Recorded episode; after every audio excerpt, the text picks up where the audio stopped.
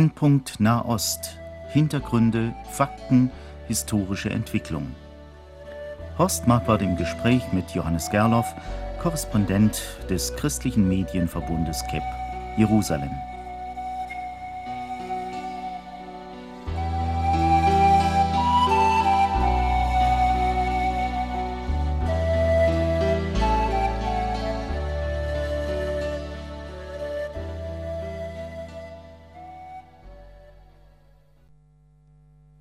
Monatelange Aktionen der Gewalt und des Terrors hatte Israel mit dem Einmarsch seiner Truppen geantwortet. Dann war eine kurze Zeit lang Ruhe. Es sah so aus, als könnte tatsächlich eine Wende eingetreten sein. Aber nun haben die letzten Tage gezeigt, dass nach wie vor Gewalt und Terror herrschen. Aber die Welle der Terroranschläge von Palästinensern in Israel reißt nicht ab. Am Montagmorgen ist ein junges israelisches Ehepaar erschossen worden. Bei dem jungen Paar handelt es sich um Avi Wolanski, 29 Jahre alt, und seine 27-jährige schwangere Frau Avital. Beide stammten aus dem 1984 gegründeten Dorf Eli. Der mehr als 2000 Einwohner zählende Ort liegt östlich von Ariel. Das Ehepaar war mit dem Fahrzeug auf der Straße zwischen Ramallah und Shechem unterwegs als die palästinensischen Attentäter auf diesen Wagen schossen. In dem Fahrzeug befand sich auch der erst acht Monate alte zweite Sohn des jungen Paares, der blieb unverletzt. Bei vier palästinensischen Anschlägen wurden am Sonntag mindestens elf Israelis getötet und mehr als 90 zum Teil lebensgefährlich verletzt. Das erste und blutigste Attentat ereignete sich am Sonntagmorgen ein palästinensischer Selbstmordattentäter sprengte sich in dem Egged-Linienbus 361 nahe der Stadt Safed im Norden des Landes in die Luft und riss neun Israelis mit sich in den Tod. Mehr als 50 Passanten wurden verwundet. In dem Bus befanden sich zwar zahlreiche israelische Soldaten, aber auch viele Zivilisten. Nach Angaben des Krankenhauses befinden sich noch elf Menschen in sehr kritischem Gesundheitszustand. Die radikal-islamische Hamas-Terrorgruppe übernahm die Verantwortung für den Anschlag. Und das ist ja nun interessant, dass das Bundesinnenministerium am Montag den islamischen Verein Al-Aqsa verboten hat. Der Verein mit Sitz in Aachen sammelte Spenden für die radikal-islamische Hamas-Terrorgruppe. Bundesinnenminister Otto Schily sagte am Montagmorgen vor Journalisten in Berlin, Al-Aqsa unterstütze mit seinen Zahlungen an die Hamas-Gruppe die Gewalt im Nahen Osten. Die Zahlungen des Vereins seien überwiegend an Familien von Attentätern gegangen, die der Hamas angehören. Unter dem Vorwand humanitärer Ziele habe Al-Aqsa die Gewalt im Nahen Osten unterstützt. Chili sagte weiter, der Verein habe durch Spenden an Märtyrerfamilien potenziellen Attentätern die Sorge um die materielle Zukunft ihre Angehörigen genommen und damit die Bereitschaft zu Attentaten erhöht. Das, äh, Herr Gerloff, veranlasst mich, Sie jetzt zu Beginn unserer Sendung zu fragen, wie ist denn das eigentlich mit den Selbstmordattentätern? Was steckt denn da für eine Philosophie dahinter? Ja, vielleicht sollte man hier als Hintergrund erklären, dass Selbstmordattentate nicht kurz einfach Verzweiflungstaten einzelner junger Leute sind. Da gehört ein ganzes Expertenteam dazu, Spezialisten im Metallbereich, Sprengstoffspezialisten. Also allein, wenn ich richtig informiert bin, sind in den vergangenen zwei Jahren 20 Palästinenser ums Leben gekommen, dadurch, dass die hochexplosiven Sprengstoffe, mit denen gearbeitet wird zur Herstellung dieser Bomben, vorzeitig losgegangen sind. Da gehören Leute dazu, die das israelische Gebiet erkunden, die dann die äh, Selbstmordattentäter dorthin bringen. Also man muss sich das mal praktisch vorstellen. Nicht überall lohnt es sich, so eine Selbstmordbombe in die Luft zu springen. Da müssen mehrere Menschen sein, ja, äh, und das muss erkundet sein. Dann müssen diese jungen Menschen psychologisch darauf vorbereitet werden. Da gehören Experten dazu.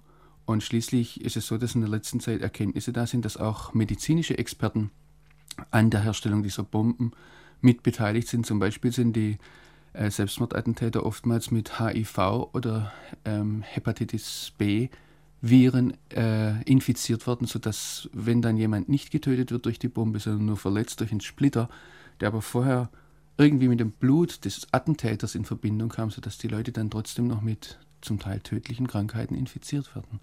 Das heißt also, dass die Selbstmordattentäter infiziert werden, damit sie in, in vielfacher Hinsicht als eine Bombe sind? So sprechen die Indizien zurzeit dafür, dass das im Hintergrund passiert, ja. Und trotzdem bleibt also eine eigenartige Sympathie für die Palästinenser. Was steckt hinter dieser Sympathie weiter Teile der Welt gegenüber den Palästinensern?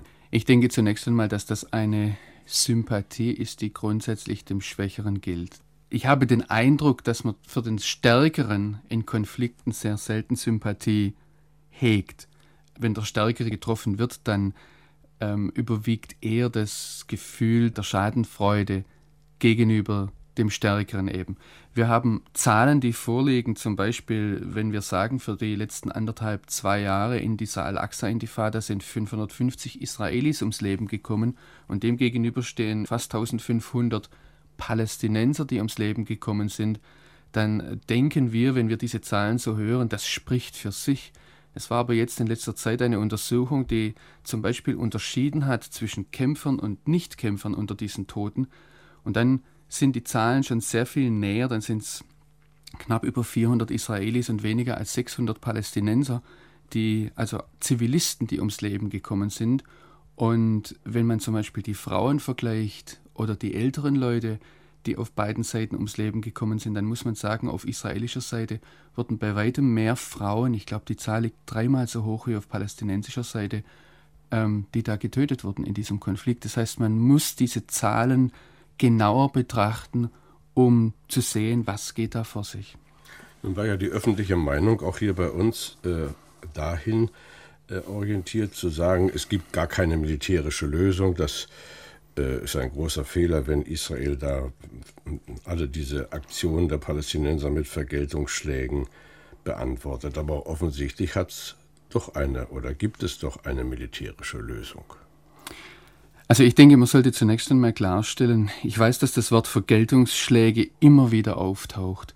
Äh, wenn Israel Vergeltung üben würde, dann müsste es sich gegen Zivilisten wenden auf der palästinensischen Seite, gezielt gegen Zivilisten, so wie sich die palästinensischen, jetzt sagen wir einmal Freiheitskämpfer, wie die Palästinenser sie selbst nennen, die Israelis sagen Terroristen, also wie sich diese Leute, die sich da selbst in die Luft sprengen oder die am Apparat dieses Selbstmordattentate beteiligt sind, gezielt auf der israelischen Seite gegen Zivilisten vorgehen. Und man sollte sich das einmal vorstellen, ähm, dass zum Beispiel ein Selbstmordattentäter in ein Einkaufszentrum läuft, er sieht dort die Kinderwagen, er sieht die jungen Menschen, und sprengt sich in ihrer Mitte in die Luft. Man soll, muss sich das ruhig einmal vorstellen, dass die Attentäter in Netanya zum Beispiel an diesem Massaker am Vorabend des Passafestes die Kinder in den Kinderwagen gesehen haben und aus Augenentfernung, also aus Sichtweite, äh, auf diese jungen Leute, auf diese Kinder geschossen haben.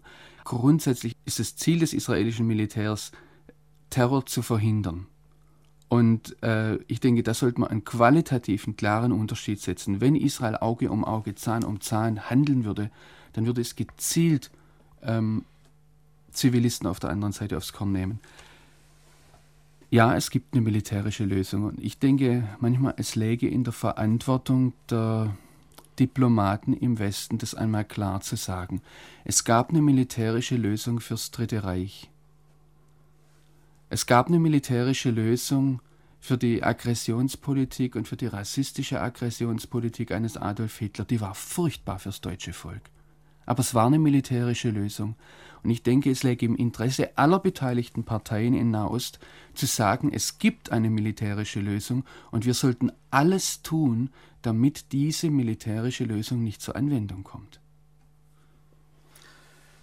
Wenn man den Berichten folgt, die uns aus diesem Gebiet der Erde erreichen, ist ja immer wieder von, von bestimmten Gruppierungen die Rede, also die Abu Ali Mustafa Brigaden oder die Al-Aqsa Brigaden und, und andere Gruppierungen, deren Namen oft so schwer zu behalten sind und bei denen wir dann auch gar nicht wissen, wer steckt eigentlich dahinter. Aber die Vielzahl dieser Gruppierungen zeigt ja, dass man äh, unter den Palästinensern offensichtlich eine ganze Reihe von Gruppierungen hat. Nun hieß es immer, Arafat halte die zusammen, der sei doch über dem Ganzen. Was ist denn Ihre Meinung im Blick auf die Zukunft von Herrn Arafat? Hat er Chancen zu bleiben oder ist er nicht doch schon nah am Kippen? Also ich bemühe mich normalerweise zu sagen, dass ich Journalist bin, der berichtet, was passiert und nicht Prophet, der sagt, was in der Zukunft passiert. Und ich denke, da sollten sich auch viele Kollegen mehr dran halten. Wir, ich denke, das eindrücklichste Beispiel war das Beispiel der Bildzeitung, die vor der Weltmeisterschaft und vor dem Endspiel, Endspiel gejubelt hat, wir werden Weltmeister. Da erinnert sich heute niemand mehr dran.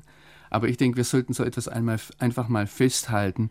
Und deshalb möchte ich auch jetzt keine Spekulation abgeben, was Arafat betrifft. Festzuhalten ist, er ist über 70 Jahre alt. Festzuhalten ist, er ist krank. Und festzuhalten ist, die palästinensische Autonomiebehörde ist zurzeit in einer tiefen Krise, auch intern.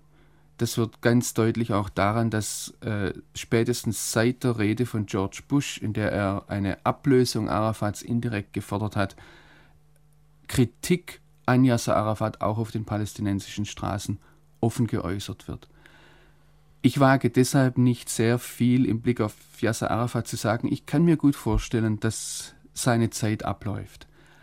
Aber ich möchte einmal sagen, im Blick auf seinen Lebenslauf ist er ein einzigartiger Überlebenskünstler. Er stand schon oft an Schwellen, wo ihm viele vorausgesagt haben, das ist sein Ende. Und er ist eigenartigerweise immer wieder aufgestanden.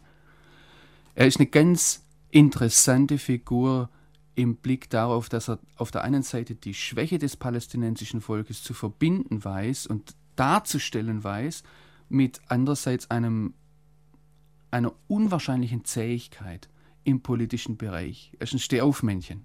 Und deshalb würde ich nicht wagen, jetzt zu sagen, das ist das Ende, auch wenn ganz viel darauf hindeutet.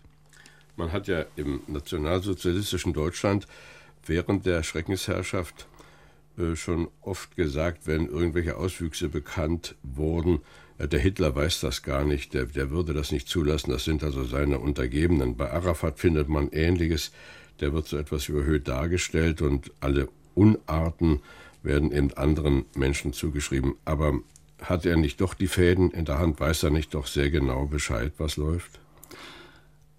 Also gewiss ist, dass Arafat eine sehr, sehr einflussreiche Figur ist. Er ist ein Mythos in vieler Hinsicht. Ich kann mir gut vorstellen, dass gerade deshalb und weil er auch für seine Brutalität, für seine persönliche Brutalität bekannt ist, dass es seinen nächsten Vertrauten manchmal vielleicht schwerfällt, ihm negative äh, Nachrichten zu bringen, dass sie dahin tendieren, die Berichte, die sie ihm bringen über das Vorgehen, so zu färben oder so zu drehen, dass sie dem entsprechen, was er sich wünscht. Ich kann mir vorstellen, dass so etwas ähm, passiert. Das ist natürlich jetzt meine Spekulation, meine, meine persönliche Einschätzung nach dem, wie ich, das, wie ich die Lage sehe. Manches deutet darauf hin, dass Yasser Arafat in den vergangenen zwei Jahren sehr viel an der Situation um ihn herum schlicht und einfach nicht richtig eingeschätzt hat. Und nun sind doch so Akten gefunden worden oder so. Wie ist denn da die Lage? Also im Blick auf die Frage, ob er weiß, was an Terroranschlägen läuft, da muss man ganz klar sagen, es wurden mit dem Einmarsch der israelischen Armee schon mit der Schließung des Orienthauses im Herbst vergangenen Jahres, allein im Orienthaus wurden über 100.000 Dokumente beschlagnahmt. Und aus diesen Dokumenten geht hervor, dass die engsten Kreise um Yasser Arafat genau wussten, was an in Anführungsstrichen militärischen Aktionen gegen Israel läuft, was geplant ist. Das sind Berichtsprotokolle gefunden worden. Es wurden auch Briefe, Anträge gefunden, schriftliche Anträge zur Bezahlung von Terroristen, die dann zum Teil handschriftlich von Yasser Arafat korrigiert und gegengezeichnet wurden. Wenn ich die palästinensische Seite jetzt frage, was sie zu dieser erdrückenden Beweislast sagen, dann sagen mir die Palästinenser, das haben die Israelis alles gefälscht. Ich überlasse das jedem, das selbst einzuschätzen. Die Israelis haben nach eigenen Angaben zurzeit nicht einmal genug Sicherheitsbeamte, um die ganzen Palästinenser zu verhören, die sie gefangen nehmen. Die ziehen zurzeit alte ähm, Geheimdienstexperten ein, die im, im Ruhestand sind eigentlich, um da mitzuarbeiten. Ich weiß nicht, ob sie dann die Zeit haben, Hunderttausende von Dokumenten zu fälschen, um Yasser Arafat vor der Welt zu belasten. Und die Dokumente, die ich zum Teil selbst gesehen habe, sehen sehr, sehr authentisch aus. Gibt es denn irgendwelche Erkenntnisse, wer die Nachfolge antreten könnte? Ich denke, die Erkenntnis ist zunächst einmal, dass Yasser Arafat übrigens zeitlebens versucht hat, potenzielle Nachfolger, potenzielle starke Männer immer ruhig zu stellen. Es ist jetzt ganz interessant, was in der letzten Zeit passiert ist, gerade nach der Rede von George Bush.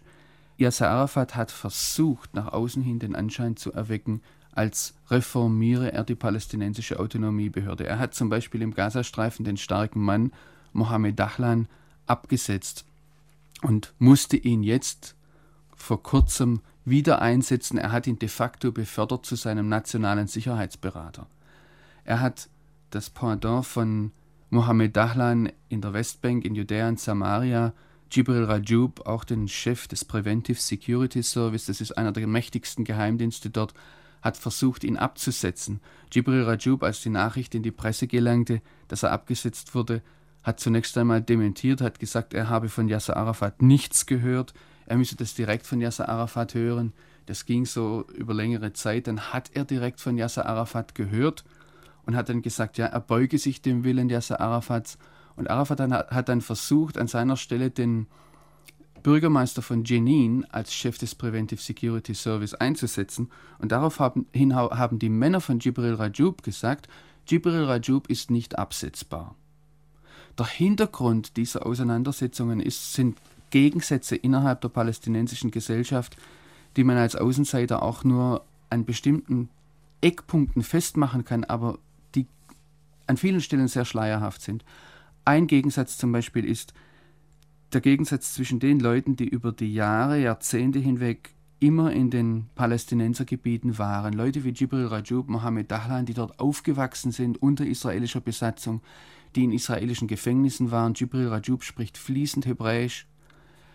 Er kennt die Israelis, er hat israelische Freunde. Im Gegensatz dazu stehen die sogenannten Tunesier. Das sind Arafat-Loyalisten, die haben mit ihm gekämpft in Jordanien, sind dann Anfang der 70er Jahre in den Libanon mit ihm gegangen.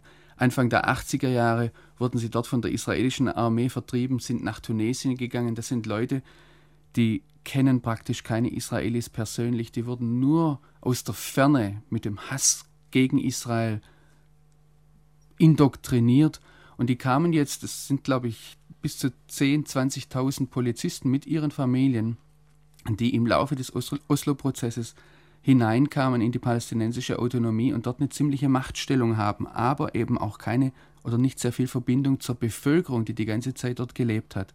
Das ist ein Machtkampf. Ein anderer Machtkampf ist zwischen den großen Familien, die, die zum Teil sehr, sehr einflussreich und sehr mächtig sind. Wir müssen sehen, dass die, die arabische Gesellschaft sehr stark geprägt ist von der, von der Sippenstruktur, von der Clanstruktur und der Rajub-Clan zum Beispiel kommt aus der südlichen Hebron-Gegend und ist dort sehr, sehr ein, einflussreich. Interessant finde ich ja, dass man gar nicht gehört hat, dass sich die anderen arabischen Nationen nennenswert eingemischt hätten. Da gibt es gelegentlich irgendwelche Noten oder Vorschläge, aber dass die Brüder da den Brüdern beistehen würden, das ist eigentlich nicht erkennbar geworden. Ich denke, das ist eine der Erkenntnisse im Rückblick auf die vergangenen zwei Jahre, dass aus Sicht Yasser Arafats, die Frage ist natürlich, ob er es nicht anders interpretiert, aber die Al-Aqsa-Intifada, also diese Welle der Gewalt der vergangenen zwei Jahre, eigentlich ein Fehlschlag war. Ich denke, Yasser Arafat hat darauf gehofft, dass ihm seine arabischen Brüder beistehen. Wenn wir das Beispiel Hosni Mubarak nehmen, den, den ägyptischen Präsidenten oder auch den jordanischen König, die hätten sich angesichts der Stimmung, die bei ihnen auf den Straßen herrscht, nicht pro-israelischer verhalten können. Sie haben natürlich sich geäußert, sie haben sich für die Sache der Palästinenser ausgesprochen, haben aber de facto nichts, aber auch gar nichts zur Unterstützung Arafats unternommen. Und interessant ist eben, dass die gesamte arabische Welt, die maßgeblich ist und die heute beteiligt ist am politischen Prozess, die Rede von George Bush, die eine Reform und eine Absetzung Yasser Arafats fordert, eine Reform der palästinensischen Autonomiebehörde, diese Rede unterstützt hat. Jetzt müsste ich mal eine Frage stellen, die vielleicht etwas hier den Lauf des Gespräches unterbricht. Wir sind ja ganz bewusst christlich orientiert mit unseren Sendungen. Das, was ich bisher gefragt habe und was Sie geantwortet haben, hätte man natürlich auch vielleicht über andere Sender hören können, vielleicht nicht mit der Klarheit, denn die israelfreundliche Berichterstattung ist doch relativ verhalten. Warum müssen wir denn nun als Christen uns eigentlich hier ein Bild machen, können wir nicht diese Sache wirklich sich selbst überlassen und sagen, das ist Politik, die werden das schon machen, was, was, was können wir schon dazu beitragen? Ich möchte vielleicht noch eines sagen zu der Frage der israelfreundlichen Berichterstattung. Ich kenne einige Kollegen in Israel, die nicht im christlichen Bereich arbeiten. Die würden das genauso darstellen, wie ich das jetzt dargestellt habe und ganz klar sagen, es geht hier nicht um israelfreundliche Berichterstattung, sondern um eine Frage der Fakten. Dass die nicht immer beliebt sind bei uns in der Öffentlichkeit, steht auf einem anderen Blatt. Was wir als Christen dazu sagen, ich denke, unsere Aufgabe als Christen sollte zunächst einmal sein, zu sehen, was passiert vor Ort und was wie ist die Sachlage, auch politisch? Ich denke, wir sollten informiert sein, ohne jetzt gleich immer die Parallele zur Bibel hin ziehen zu wollen. Ich denke, das passiert manchmal zu schnell und da wird auch manchmal etwas hingezwungen, etwas gepresst, um dann gleich immer die Parallele zu bekommen. Ich halte es für wichtig, dass wir auch längerfristige Entwicklungen zunächst einmal versuchen zu beobachten und dann natürlich die Bibel auf der anderen Seite kennen. Während des bekannten Sechstagekrieges haben Christen gerne Vergleiche angestellt, biblische Vergleiche und haben den tapferen Kampf Israels verglichen mit dem Kampf des jungen Davids gegen den Riesen Goliath. Solche Vergleiche gibt es im Moment ja kaum, es sei denn, dass man sagt, man sieht Israel eher in der Rolle eines Hiob, denn was da so gelitten wird, ist ja doch eigentlich kaum beschreibbar. Sie tun das gelegentlich in Berichten und Kommentaren. Denke etwa an das Massaker von Itamar. Ich weiß gar nicht, ob den Menschen hierzulande bewusst geworden ist, was da geschehen ist, weil die Ereignisse sich ja so schnell überschlagen. Auch solche grausamen Berichte sind dann schnell wieder überschattet von weiteren Dingen. Was, was ist da wirklich passiert in, in Itamar? Was da am 20. Juni, also in diesem Sommer, passiert ist, war, dass äh, ein Terrorist aus Nablus war, glaube ich, dem biblischen Sichem, in diese jüdische Gemeinschaft eingedrungen ist abends. Er ist dann in eines der Häuser eingedrungen, wo eine Familie gerade dabei war, ihre Kinder zu Bett zu bringen. Der Vater war nicht zu Hause, die Mutter war zu Hause, ich, wenn ich mich recht erinnere, mit sechs Kindern. Und er Terrorist hat dann angefangen, auf diese Familie, die dabei war, ins Bett zu gehen, zu schießen. Hat sich dort in diesem Haus verschanzt, hat dann noch einen Sicherheitsverantwortlichen von dieser jüdischen Siedlung oder von dieser jüdischen Ortschaft, Itamar, in den Bergen von Samaria, erschossen, als der dieser Familie zu, zu Hilfe eilen wollte. Und dass, dass man dieses Geschehen als das bezeichnen sollte, was es ist, nämlich ein Massaker. Und Massaker ist nach der Definition ein wahlloses, gnadenloses Hinschlachten von wehrlosen Leuten. Und ich denke, das sollten wir differenzieren, wenn in Kämpfen zum Beispiel wie in Jenin Zivilisten ums Leben kommen. Das ist nicht, dass israelische Soldaten gezielt Zivilisten umbringen, sondern da waren Zivilisten zum Teil zwischen den Kampfreihen. Und da ist die Frage, warum auch die Palästinenser vorher nicht die Evakuierung ermöglicht haben, sondern man den Eindruck gewinnen muss, dass sich palästinensische Terroristen hinter Zivilisten verschanzen. Während hier in Itamar ein in Anführungsstrichen palästinensischer Freiheitskämpfer in eine Wohnsiedlung eingedrungen ist und eine wehrlose Familie einfach umgebracht hat. Wie wird Israel fertig, wenn so ein Hiobs-Schicksal am anderen berichtet wird? Israel wird eigentlich nicht fertig damit. Es ist so, dass Israelis versuchen, Schritt für Schritt weiterzugehen. Kürzlich sagt mir ein lieber Freund, der übrigens orthodoxer Jude ist, im Rückblick auf die vergangenen Jahre, er sagt, es ist ein Wunder, wenn wir sehen, dass die israelische Gesellschaft daran nicht zerbrochen ist, sondern eher in ihrer Moral und in ihrer Bestimmtheit weiterzugehen gewachsen ist. Es ist ja nicht nur so, dass diese Schreckensnachrichten berichtet werden. Jeder kennt irgendwo jemanden, der von Terroranschlägen betroffen ist. Ja, das sind zum Teil erschütternde Schicksale, die wir meines Erachtens viel zu schnell verdrängen, äh, meinen vergessen zu können oder gar nicht zur Kenntnis zu nehmen. Ich denke zum Beispiel an einen 13-Jährigen, der beim Kirschenpflücken so schwer verletzt wurde. Hat man von dem noch mal wieder was gehört? Oder vielleicht können Sie noch mal kurz diese Geschichte ja, das ist, schildern? Das ist eine ganz, ganz tragische Sache. Der Dwir Musai, er stammt aus einer jüdischen Ortschaft südlich von Hebron.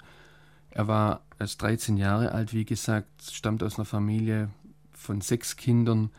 Die, der Vater ist der Schuldirektor der Grundschule in Kiryat Arba bei Hebron. Die Mutter arbeitet in einem Jugenddorf als Sekretärin. Das ist eine ganz hervorragende Einrichtung, wo, wo schwer erziehbaren Jugendlichen eine neue Heimat geboten wird. Und dieser Twir war mit seiner Schulklasse beim Kirschenpflücken auf einem Feld, das übrigens nachweislich seit 1936 Juden gehört und das vorher schon die Araber dort in der Nähe als Art al-Yahud, als Feld der Juden bezeichnet haben. Und als diese Schulklasse dann auf dem Rückweg war, da ist in der Nähe von Dwir eine, eine Mine explodiert, eine, eine Bombe explodiert, die ihm praktisch beide Beine und den ganzen Unterleib zerrissen hat. Was mich sehr beeindruckt hat in der Begegnung mit dieser Familie, mit diesem Dwir, mit seiner Mutter Channa und seinem Vater Motti, war die Glaubenszuversicht, die diese Leute ausgestrahlt haben. Die Channa hat mir gesagt, die Mutter dieses Dwir, und ich, ich, kann das jetzt vielleicht gar nicht so beschreiben, hat ihr wirklich die durchweinten Nächte, das, das Furchtbare angesehen. Und trotzdem sagt sie, ich bin davon überzeugt, dass Gott alles in seiner Hand hat und dass nichts geschieht ohne seinen Willen und dass er uns hierher gestellt hat. Und das ist was ganz Faszinierendes, das als Journalist sehr schwer rüberzubringen ist. Ja, da wird also ein Leben geführt im Schatten des Teuros und auch im Schatten des Allmächtigen. Wie beschämend für manche von uns, die hier im Wohlstand leben können, nichts zu erleiden haben. Herr Gerloff, ein paar abschließende Gedanken hier zu unserem Gespräch. Wir haben uns jetzt sehr viel Gedanken gemacht über politische Entwicklungen, über Politiker, über Militärs, über ihr Spiel miteinander, auch über persönliche Schicksale. Ich hoffe, es ist klar geworden, was Israel braucht, ist unser Gebet, ist das, dass wir in der Fürbitte für dieses Volk vor unserem himmlischen Vater einstehen. Herzlichen Dank auch Ihnen weiterhin Gottes Segen und Bewahrung, auch für Frauen und Kinder. Das, liebe Hörerinnen und Hörer, war unsere Sendung Brennpunkt Nahost.